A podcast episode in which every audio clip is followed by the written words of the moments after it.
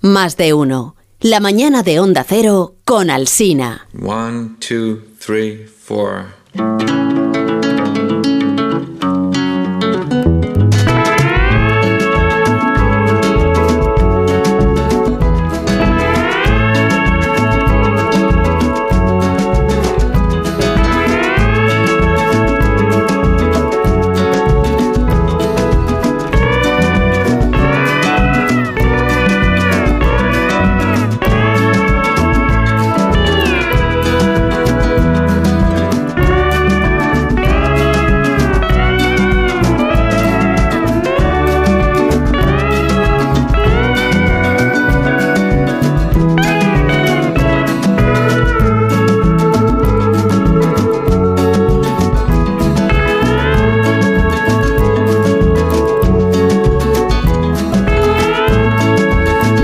Comienza la cultureta de los viernes por las mañanas en todas las emisoras de Onda Cero, en este programa yo creo que de éxito, que se llama Más de Uno, y que cada viernes pues recibe a Sergio del Molino. Buenos días, Sergio. Buenos días, Carlos Alsina. A Rosa Belmonte. Buenos días, Buenos Rosa. días, buenos días. Buenos días, eh, buenos días, Guillermo Altares. ¿Cómo Hola, ¿qué tal? Buenos días. Eh, bienvenido. Qué, qué correctos estáis esta mañana. Qué bien, qué bien. de Es que has empezado muy Qué correcto tú, entonces estamos muy guardando Yo las soy correcto formas. siempre. Es correcto siempre, hay que guardar las formas. Buenos días, Samón, ¿cómo estás? No, dilo con menos entusiasmo si puedes. como si fuera un personaje de pasada, como si fuera un protagonista sin Puedo, texto. ¿eh? Puedo. Ya, ya- ya lo sé, pero vamos, no, no mucho más. Puedo decirlo con un absoluto desdén. Ya lo sé. Es decir, Buenos días, Carlos. ah, buenos días, Samón. Eso es entusiasmo, está bien. Impostado, pero Bueno, entusiasmo. sé que Sergio del Molino ya, o sea, ya ha superado lo de, la, lo de la gala de los Goya. Lo sé, muy bien. O sea que ya has entendido Ya he entendido, a ver. que la película de Bayona es una gran película. Pero O sea, la- ya- ya te has resignado a asumir que tu criterio era verdaderamente descabellado. Sabes que al contrario, sabes que me reafirmo en mi criterio. Por favor. O sea, lo que, me- lo, que, lo que consigue la gala de los Goya es Por favor. enrocarme todavía más en mi, en mi tozudez. Tu falta de criterio cinematográfico. Que no es ninguna falta de criterio. O sea, es- estar en minorías Mira, está yo no, bien. no vi la Estar gala de los Goya, no la- no, porque no estaba. En- bueno, es. Porque sabías que te iba a dar la no razón, paraban de no- entrarme WhatsApps, no paraban de entrarme WhatsApps Sí. de personas de toda condición diciéndome otro, eh, díselo a Sergio, en serio. ¿eh? Bien. Otro Oscar para. o- Yo cada Oscar me reafirmaba en mi otro criterio, Goya para todavía más. Otro Goya para Bayona, díselo a Sergio, díselo a Sergio. ¿Sabes el gusto que da saber que todo el mundo está equivocado menos tú?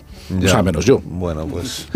eh, de la gala de los Goya, ¿alguna consideración queréis hacer? Mm, ¿La visteis? ¿No la visteis? La ¿Os vi. interesó? ¿No La os vi, interesó? La que obligado- obligado, He ¿no? terminado hace un rato. Compartís O sea, el- sí, te, te puedes haber reenganchado en cualquier momento de la semana y seguía. ¿Compartís el criterio de, de la academia, de los jurados? De... Hubo una actuación muy bonita de Ana Belén. Mira, no lo compartes. ¿Has visto? a ¿Has visto que no lo compartes? ¿Has visto? Es que no. Esto es que no. Muy bien, pues hasta aquí la valoración de la cultura. Solo lo compartes tú, Carlos, en este programa, quiero decir. En, en España mucha gente, pero en este programa solo tú, ¿no? ¿El qué? El criterio de la academia. ¿Sobre la película de Bayona? Sí. ¿Qué dices, hombre? Pero sí, hasta en carnaval ah, la gente se ha disfrazado de La sociedad de la nieve. Pues si la película de... Con la- huesos la grandes. Sociedad de la nieve le gustó muchísimo a Mon, Así es, y lo confirmo. a Willy... Sí, sí. sí. Bueno, No, con la boca pequeña, ¿has visto? gustó, O sea, ¿Has me, visto? me gustó, Porque- pero sin grandes. Porque, porque Willy es muy gustó. permeable a la, a la presión de grupo, entonces... Pero me gustó. No, no, me, me gustó. Me, me da más. O sea, el- los accidentes de aviones más canibalismo me dan un mal rollo que no consigo. Hombre, la idea no. No, a ver, al, eh, al resto del mundo nos gusta o mucho. sea, la Ya película, sí- esperamos la los película Willy es inequívoca en su contenido, o sea, Por eso, por eso. o sea, que no se trata de si hay canibalismo o no, sino del. sin embargo, se encantó película. la francesa, ¿no? La anatomía A mí esa de sí me una gustó caída. mucho. A mí mucho, me gustó mucho. más la sociedad de la nieve. A mí la también. A mí me gustó más Anatomía de una caída. Bueno, me gustó Anatomía de una caída y la Sociedad de la Es Nieve. que anatomía de, la- de una caída, como te caiga mal el niño al Exactamente. principio, El ya niño no, cieguito me cae mal. ya no, Pero ya ¿cómo no a sales caer mal? adelante. Pero ¿cómo va a caer mal el niño? ¿Cómo A no mí va a me caer cae mal el Pero niño? por favor, o a sea... mí me cae bien, bien las- la niña de 20.000 especies de abejas, pero la película no me gusta, pero la niña me cae bien. O sea que puede ser bueno, compatible, ¿eh? Y el que está ganando todos los verdad. premios es el perro de Anatomía de una caída. El otro día Messi, la- la- Messi. Messi, El otro día la Academia de Hollywood dijo, no sé cómo serán los premios, pero el Oscar a la mejor interpretación va para Messi. Lo dijo en el Twitter. El perro sí te caerá bien, ¿no, Carlos? El perro sí. El perro, claro que me, no, el perro, claro que me cae bien, pero no. A ver. No sé cómo el perro consigue parecer eh, que parezca que está en esa situación tan cuando pasa por un Es momento verdaderamente amargo el perro que parece que se va a morir. No quiero hacer spoiler. Sí. No sé cómo se consigue eso. Pero sé que darle un premio de interpretación a un perro eh, es un disparate. Que está Cuando por no se lo han dado a Ricky. Es un disparate que está por llegar. O sea, Puedes dar un premio no- no a quien haya adiestrado al perro para que sepa hacer no Sí. sé qué En cosas. Cannes- pero el en- premio no, en hay- Can, en Can. En. Pero vamos, el perro me gusta mucho en la película Muy y me gusta perro, mucho la, la actriz Y, protagonista. hombre, A mí me gusta el pero niño a que es muy redicho, te la crees más de mujer de Rudolf Hoss. Porque es como una señora mujer de Rudolf Hoss. Es que aquí también hace de mujer de Rudolf Hoss. hay perro con buen papel en la zona de interés. Es que la zona de interés todavía no la he visto, así que dejad Ah. Sí, la zona de interés hay Pues perro también. Y está la misma actriz haciendo de mujer de Rudolf Hoss. me parece espléndida en la anatomía de caída y ya está, es que el resto no me, el niño no lo soporto y al... Pues ese niño redicho a mí me encanta, El, fiscal, al fiscal que le den una valeriana, al fiscal de la película para que nos creamos la causa, algo. ¿eh? Pues dicen algunos. de la causa. Dicen fiscal de la causa es, está sobreactuado. Carlos, dicen algunos juristas que le gustó mucho la parte del juicio porque transmitía mucha verosimilitud. Pero de- este es un programa, en todo caso, especializado en fiscales. Porque hemos arrastrado a Estampa, a Viada y al general del Estado sus órdenes eh, en cinco o seis días. Entonces, Sí. hay gente que promueve la idea de hacer una especie de serial. Eh, Hombre, en ese sentido Fiscales. es verdad que la película, Fiscales. la película te ¿no? permite ver cómo es una vista judicial en Francia, que Francia. se parece poco a las Es que vemos en las películas Sí, que son sí. todas estadounidenses Bueno, eso- o británicas. Es, es un Es- juicio es- de arte y ensayo, Es realmente. el juicio más flexible que yo he visto en mi vida. Es decir, sí. porque puede hablar cualquiera en cualquier momento. Es decir, me parece fascinante. Parece una asamblea un de, en de vecinos. constantemente que se interpela a la acusada, a la procesada, para que es. replique a lo que está diciendo el testigo. Eso, es- supongo que esto en Francia será lo habitual. Y si hablas, y si hablas bien y te defiendes bien, pues ya está. Te sales, sales bien. O sea, así que, que- Pero que ¿por ahí no depende tanto de las pruebas. sino- porque yo la por no hablar de la sociedad de la nieve. porque yo la he visto tarde, como casi todo últimamente. Candidata al Oscar, ¿eh? Y entonces, eh, pues no comparto el entusiasmo que genera entre la mayoría de vosotros. Eso es por haberla visto tarde. Si la hubieras visto al No, mismo no, tiempo no. que nosotros, te hubieras No entusiasmado. es por haberla visto, es que además desde el punto de vista procesal el juicio no tiene ningún sentido. Pero- ningún No. sentido.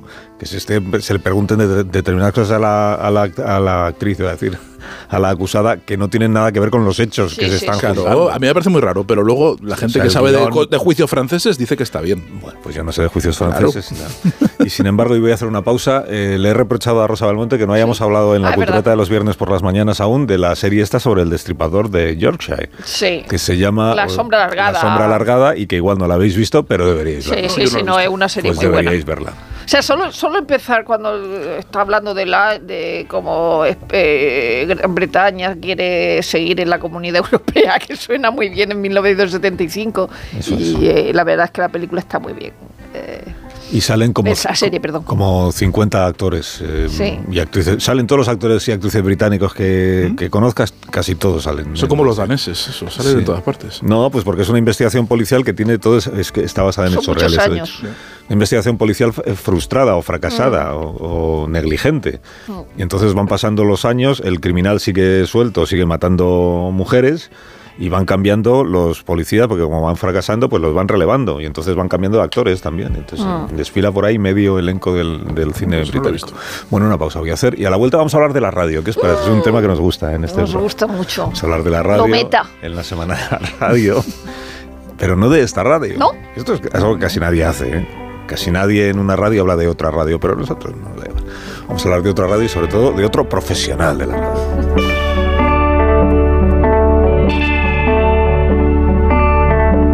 De uno en Onda Cero, donde Alsina.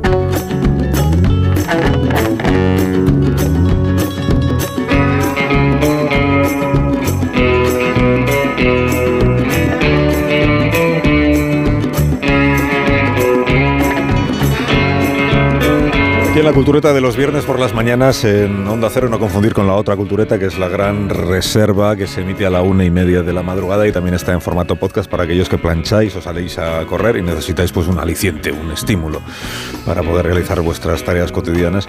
Eh, vamos a hablar de la radio, que es un asunto que nos, como los oyentes saben, pues está, llevamos toda la semana hablando de la radio. Vamos a ofrecer en primer lugar este SOS radiofónico. SOS. Titanic a cualquier embarcación. No, este no es. 41 grados, 44 minutos norte. No, el del 50 grados, 24 minutos oeste. Que no, que lo del Necesitamos que- asistencia inmediata. que lo del Titanic ya lo hicimos, el- contra un iceberg. Sí, Nos lo de- hundimos. Titanic. Que, que esto ya lo hicimos el, el martes. La radio del Titanic era el martes, ya lo emitimos, sí. Eh, yo me refería a este otro SOS radiofónico. Es el sol,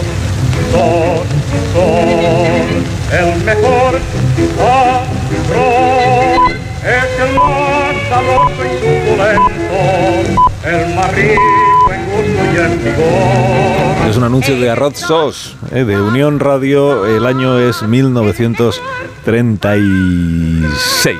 36. Que en esa época, dice el guionista Zumer, que él ya escuchaba, dice ya escuchábamos, se refiere a él, radio hablada, radio cantada y también radio musical.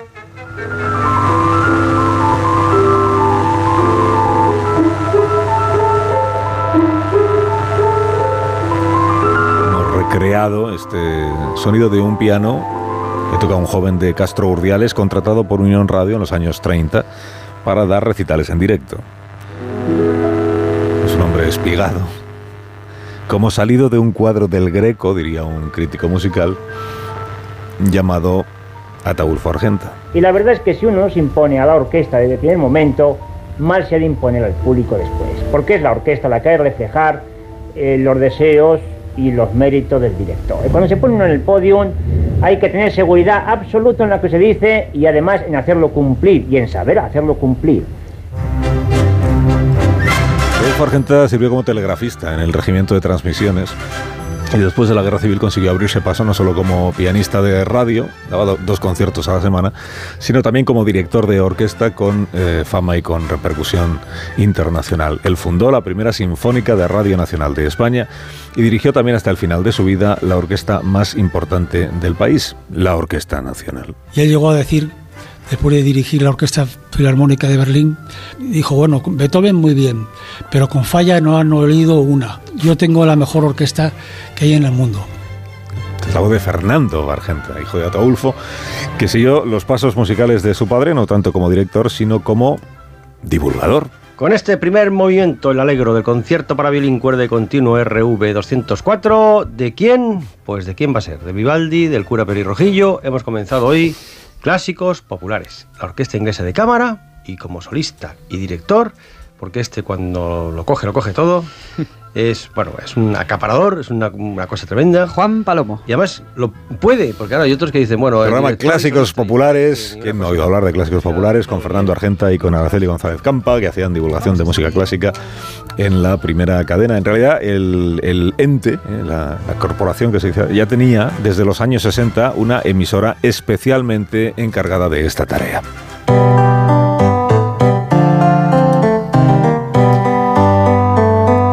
Radio 2 Clásica. Radio Nacional de España.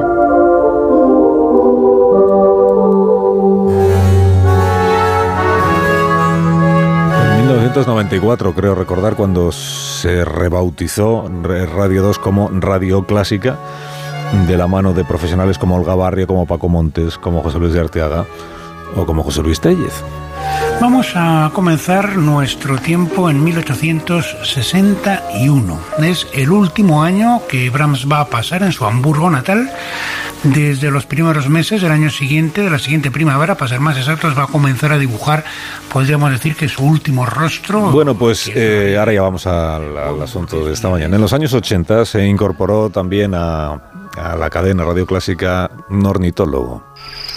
Un, ave, el ruiseñor común, Luscinia megarrincos, un ave que por su riqueza canora ha sido considerada, al menos aquí en Europa, el rey de las aves canoras.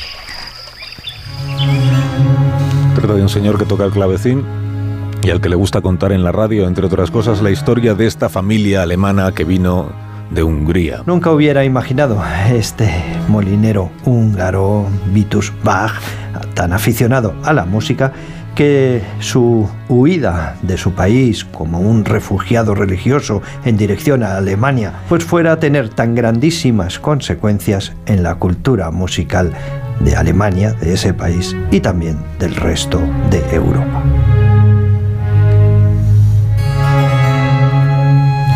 Cerrar esta semana de celebraciones de la radio aquí en Onda Cero, en más de uno, o sea, en la radio, hemos invitado a Sergio Pagán, que es erudito de la música antigua y cuyo último programa... ¿Has, hecho el último?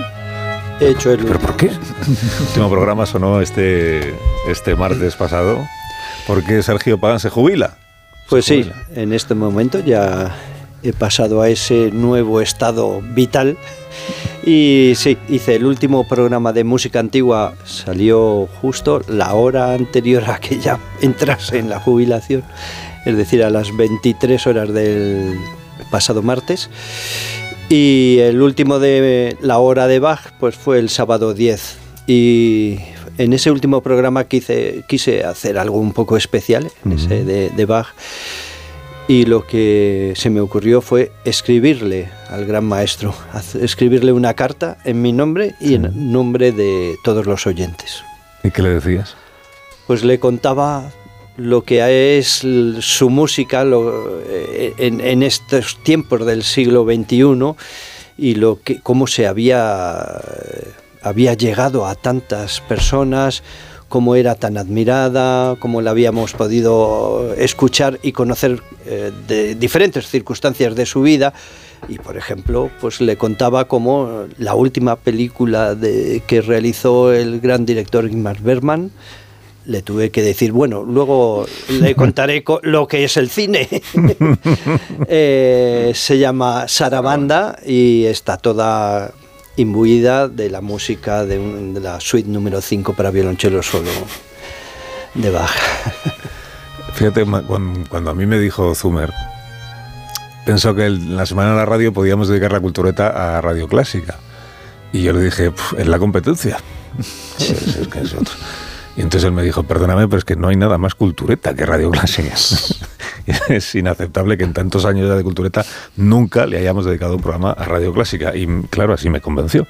Porque, porque tienes razón. ¿Hay algo más cultureta que radio clásica? Los culturetas son todos oyentes de radio Fíjate, clásica. Carlos, eh, ha- has puesto como referencia a José Luis Telle, eh, que es un personaje de una Un hondura y de una Maestro. profundidad, como lo es Sergio, porque a mí la radio clásica que me gusta es la que no concede nada eh, para hacerse comprender mm, y que no se rebaja para conseguirlo. ¿no? O sea, eh, creo que el rigor forma parte de la naturaleza de la radio clásica y, y que no hace falta caricaturizar la música para hacerla asequible a los públicos que no se familiarizan con ella. Eh, yo he sido siempre oyente de, de Radio 2, Después de la transmutación radio clásica, y, y- creo que, que toda la enjundia de su programación proviene de, de este factor, de tomarse la música clásica muy en serio, lo cual no quiere decir que los programas sean ni aburridos ni densos, pero no hacen concesiones al populismo.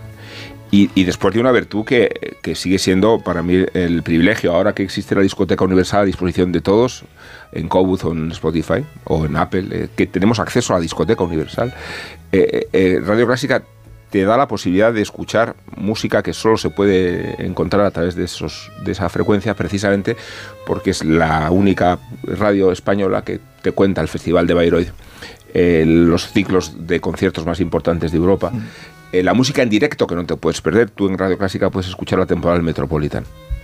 Eh, Y puedes eh, asistir a la escala. Puedes hacerlo todo eso en directo. Con, con toda la tensión que tiene el directo, ¿no?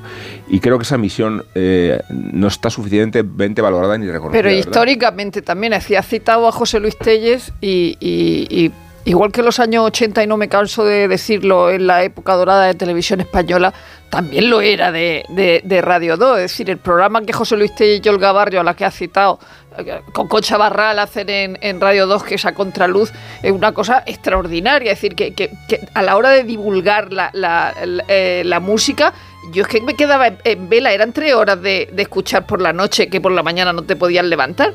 Y estaban los tíos hablando de lo que fuera, de vértigo, por supuesto de música, oía masquerades, era una cosa que te, que te atrapaba y esa eh, ha sido la función de Radio 2 entonces y de Radio Hombre, y, Clásica y ahora. hay, y hay que decir además, bueno, ahora que estamos haciendo algo maravilloso, que es hablar desde la radio comercial de, de- de radio clásica y salir, salir, no sé si, es- si hemos estado en el armario alguna vez, pero vamos a salir como, como oyentes de radio clásica, que lo disfrutamos muchísimo.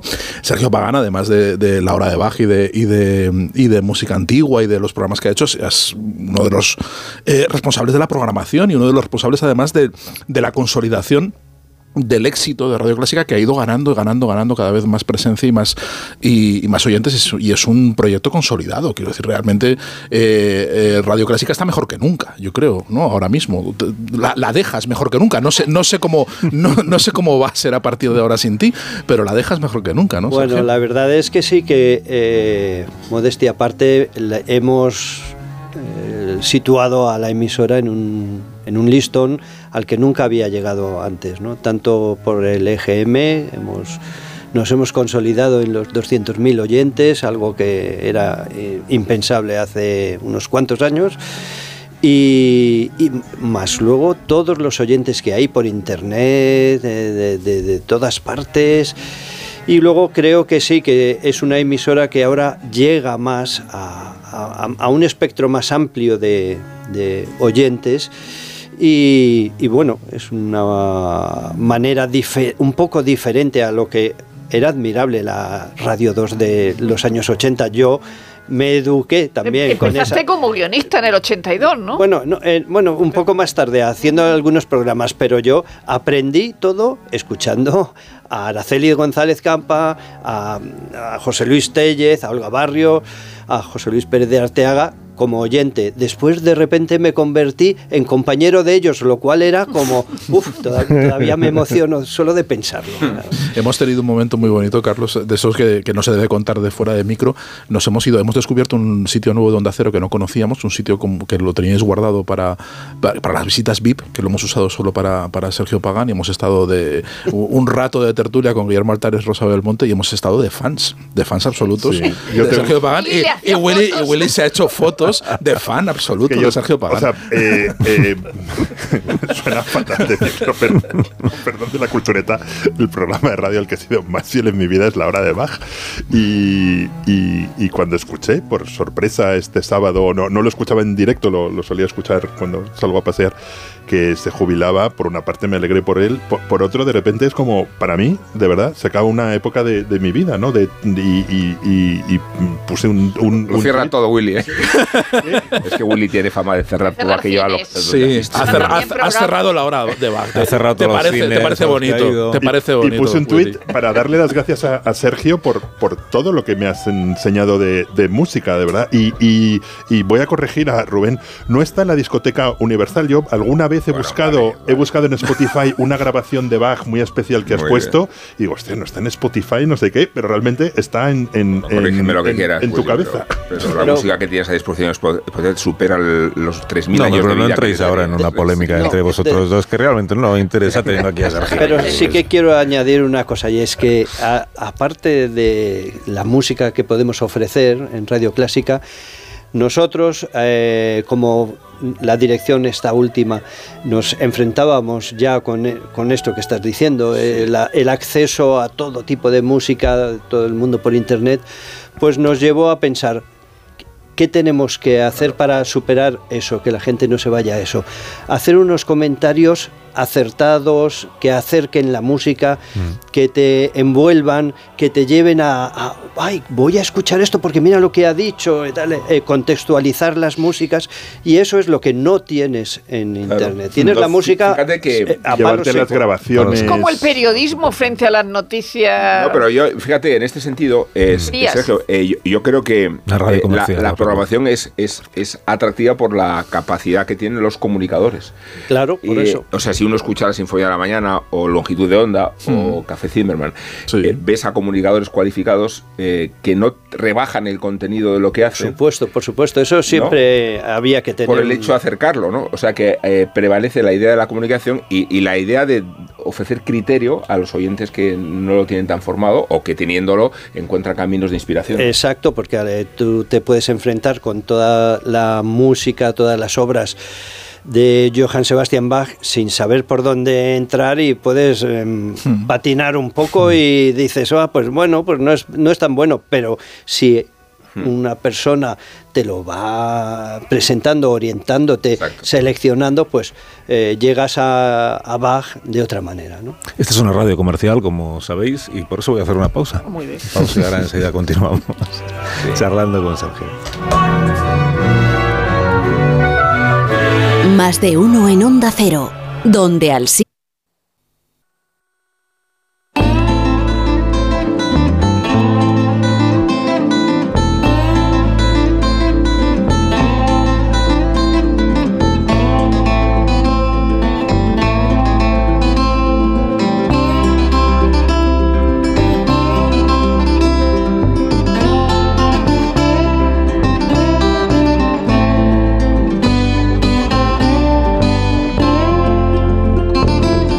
Más de uno en Onda Cero, donde Alsina.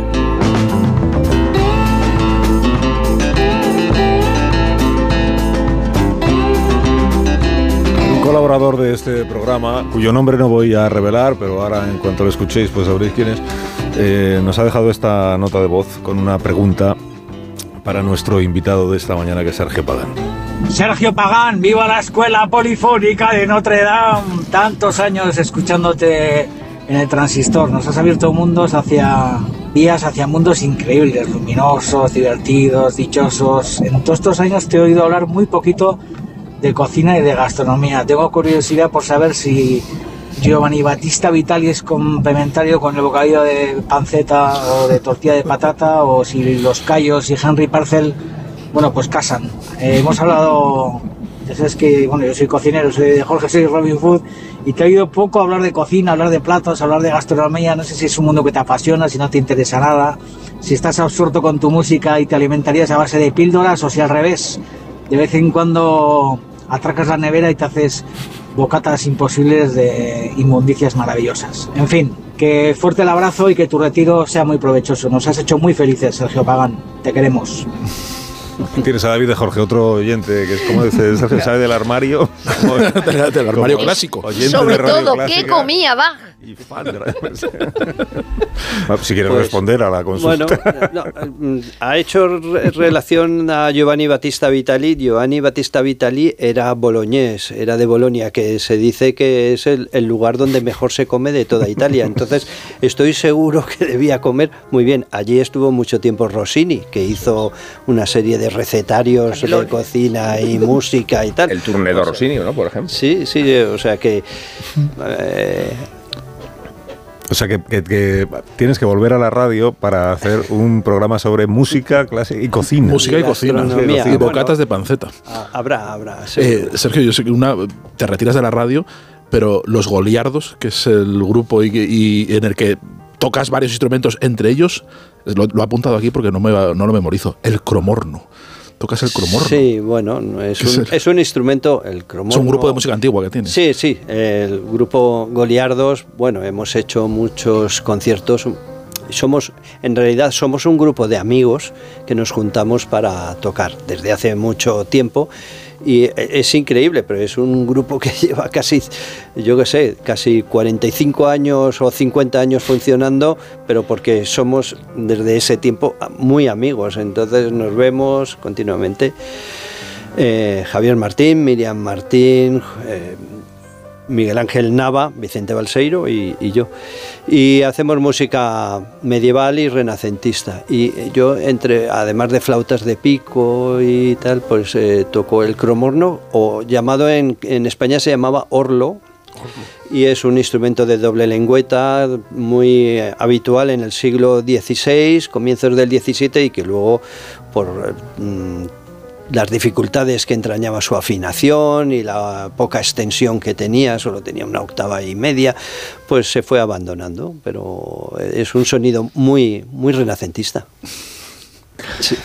Lo que no sé es por qué Sergio ha dicho que, que has abandonado la, la Te has jubilado. No, se ha jubilado. de Te hecho, has se ha jubilado, jubilado, pero sí. eso no significa que no puedas hablar de vez en cuando por Sí, la radio, supongo. claro. Sí, como sí. invitado, ¿no? Lo- Sí.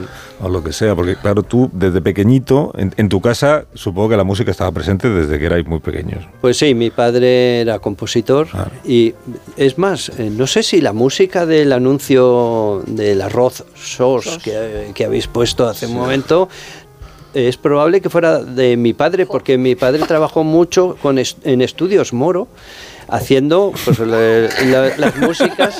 Qué maravilla. Las músicas de Caramelo Sugus, de los anuncios de Danone, Sí, eh, de cuchillas de afitar estas palmera. No sé si la de fundador también, esa ya no me acuerdo, pero mucho. Y luego trabajaba también en, eh, como director de grabaciones eh, de discos y también haciendo mucha música de cine. Y una cosa, bueno, es que eh, una música que poca gente sabe que él compuso es el himno del Atlético de Madrid, el primer Bueno, himno que tuvo bueno, el Rubén Atlético de Amón. Madrid. Rubén Amón se emociona. Sí, sí, yo os- lo sabía. eh, como sabía que en realidad vuestro apellido es la abreviatura de Paganini, ¿no? Que eso es lo que. Bueno, realmente eh, eh, no es que sea. Bueno, Paganini es que son una rama de la familia de una región de Italia donde están eh, Pagan. Yo Sí, me he empeñado en fijarme cuando he ido viajando por Italia y Pagan, tal como se escribe en, en mi apellido, terminado en AN, Pagan. Hay muchos, muchos, muchos en Venecia. Es eh, como el, el núcleo y, de- y entonces luego eso va variando a Paganini o Pagani o Pagans en Francia, en Cataluña ta- y bueno, es toda una saga muy antigua. Bueno, Sergio Pagán, muchas gracias por la visita. Pues un Y- placer, un placer. Y hasta cuando tú quieras. Muchas gracias. es que aquí estás rodeado de, de fans. fans. Fans. Fans. Son un poco los fans pueden poder ser un poco pesados, pero, hay que agradecerles. Bueno, que os escucho esta noche a la una y media en la otra cultureta, en la cultureta larga, larga, la que Sí. Bueno, pues la que requiere, digamos, igual de un compromiso mayor por parte del oyente. nunca, nunca he oído mejor eufemismo de aburrimiento que, que ese, Carlos. Pero Adiós, Rosa. igual, ¿eh? Adiós, Sergio. Adiós, adiós. Willy. Adiós, Amón. Hasta esta Adiós, noche. adiós. En cinco minutos contamos las noticias.